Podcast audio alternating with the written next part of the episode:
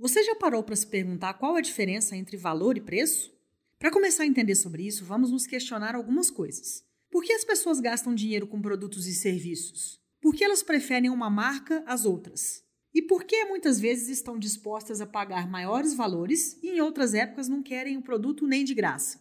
Estamos falando de algo relacionado à nossa percepção sobre o valor dos produtos e serviços, ou seja, a utilidade dos produtos e serviços em épocas ou momentos específicos. O que pagamos pelo produto ou pelo serviço é o preço pedido pelo vendedor, às vezes negociado por nós e outras vezes não.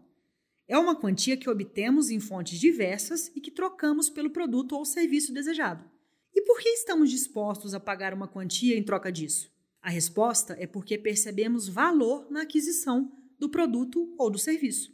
Viu como é diferente o preço e o valor? E esse valor não precisa ser quantificado necessariamente em quantidade de moeda. Às vezes, pagamos pouco dinheiro por algo que valorizamos bastante. Às vezes, entendemos como compatível o preço que pagamos por algo em função do valor que entendemos que isso tem. E outras vezes, nos recusamos a pagar um preço em algo, porque não percebemos valor na aquisição disso. Vamos aos exemplos? Imagine que você está em casa com sua criança e às três da manhã ela acorda com febre. Entre tantas possibilidades de controlar a febre, você entende que precisa de um antitérmico, que você já teve prescrito pelo pediatra da sua criança em algum momento. Você não tem esse remédio em casa e está sem condições de sair para buscar em uma farmácia de plantão. Digamos que esse remédio custe 10 reais, mas comprando pelo telefone você terá que pagar mais 15 reais do serviço de entrega dessa farmácia. E aí, você paga ou não paga?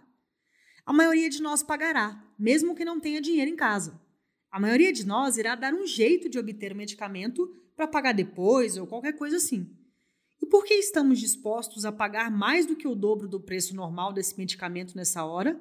Lógico, somando o remédio mais a entrega. Porque para nós é de muito valor estabilizar a febre da criança e fazê-la se sentir bem novamente. Nesse caso, o valor é muito maior do que o preço que se pede pela solução daquele nosso problema.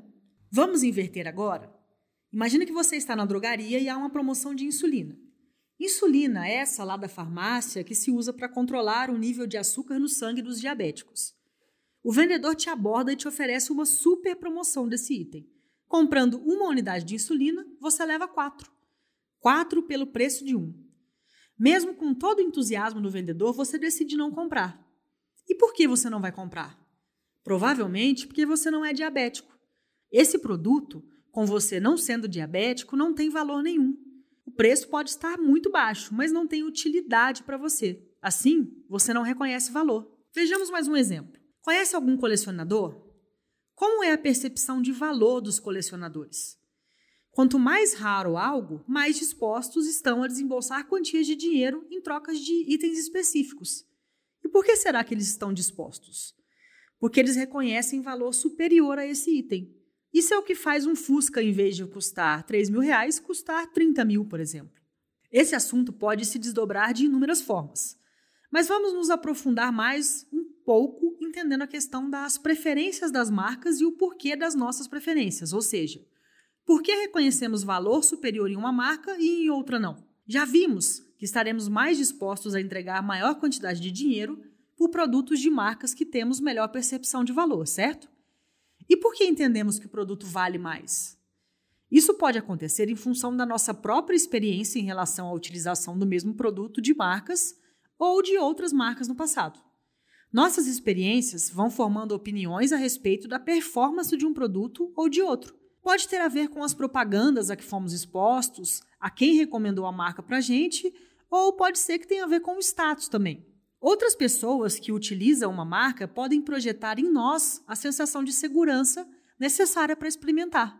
Se alguém que eu respeito e confio, mesmo que eu não conheça pessoalmente, fez uso ou recomenda uma marca, ou produto, um serviço, eu passo a ter um grau de confiança e respeito em relação a essa marca. E lá estamos nós, entregando mais dinheiro em troca de produtos e serviços de marcas específicas. Imagine-se comprando tinta para pintar um cômodo da sua casa. Quais serão os critérios para sua escolha?